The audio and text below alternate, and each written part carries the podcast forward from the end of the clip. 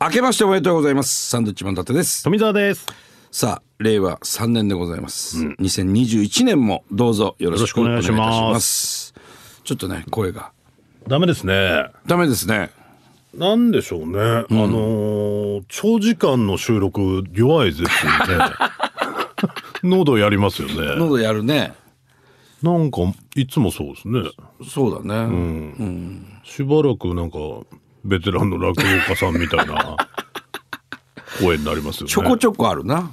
まあだから年末なんか特にね長い収録多いですから。そうなんですよ。そうなってくるとこの伊達さんがはい聞けるっていうのがね、なんか、一個喉のが特ね。徴ではありますけど、喉言わすんですよね。まあ何も喋んないのが一番らしいですよ。喉は喉をケまあアでする。もそういうわけにもいかないんでそういうわけにいかないですからね。喉の仕事ですそかうならん。ですよ一回ちょっとそば食べるのをやってもらっていや、その落語家じゃないんですよ。あ落語家さんじゃないですか、声だけですか、これ。えー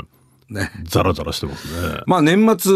もね、相変わらずバタバタしましたね、31日まで。まあありがたいことにね、ええお仕事をいただけてねね。もう12時ギリギリまで、はいえー仕事ですけども。そうですねただまあ、1日、2日、3日、4日と、新年のこう、いろんな番組もね、出てるはずですよ。そうですねその辺をもうまとめて撮ってしまうんでねああ、だスからペシャルですうーよ。んもう12月にオンエアこれいつのですかって言ったら2月ですとかうん、そうそうそう。言われるのもあるし、あ、2月のもう撮るんですよみ たいなねうん。変な感じがねねなかなか慣れないですけそどう。で、なんか、今年はね、とか言うと、ちょっともう違ったりとか、去年の話になってたりとかねそうそうそうそういやそこら辺がややこしいとあこれですは慣れないもんだね。慣れないですねなかなかうんだから向いてねえのかもしれない よね芸能人全然慣れないもん長時間の収録で喉言わすし、あーなかなか難しいです。そうですね長い V 見てると眠くなるし、眠くなるし な。あれ眠くなるんですよ、皆さん。なんかねあったかいし、スタジオって。そうライトで照らされてるか照ららさ暑れ、いして ね途中なんか試食みたいな。 お腹も満腹になってるしそうそうそう。大変ですよそしたら眠くなるじゃない、人っていうのは。普通ね、うんそれをもうねもうその体なんですよ目を見開いて、一生懸命見てます よ、V をね。あーまああのーコロナ禍ですから、この新年明けてもね、なかなかそのお出かけ云々っていうどうしてんだろうなと思ってこの1月上旬まあ本来だったらねお参り行ったりそうしますけど、去年なんかはグアムに行ってましたからね本当ですよでグアムでお前と会って、おおなんつって、じゃあトランポリンって2家族で飯食うかなんつって、でねトランポリン嘘みたいですね行くかなん つって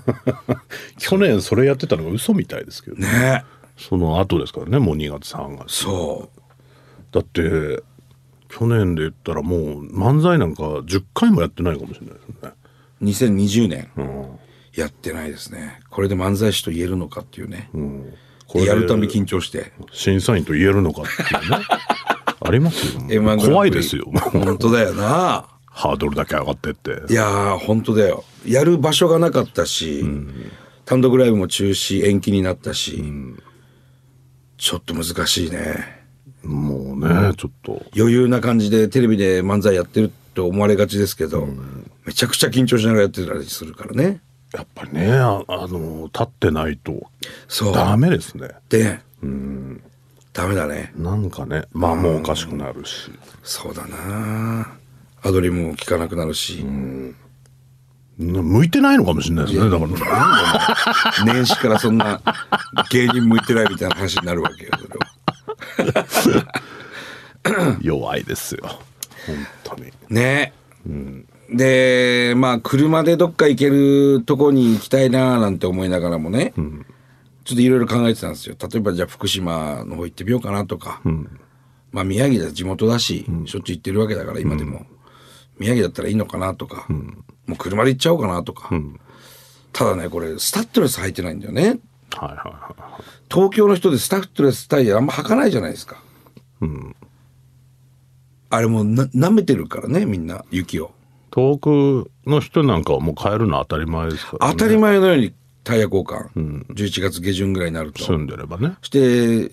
あの庭の駐車場にタイヤがバーッと積ん積んであるわけですそれがもう当たり前の光景なわけですよ。で東京で車持てるようになって、あれそういえばタイヤ交換してないなそうだ東京は雪がそんなに降んないから、降ってもすぐ溶けるし、その日乗んなきゃいいだけで、まあねそれがもう今何年か続いてきてて、じゃあ冬ちょっと北の方にね、あの東北自動車道とか走ってみようかと思う危ないと危ない不意に「あダメだスタッドレス履いてないわ」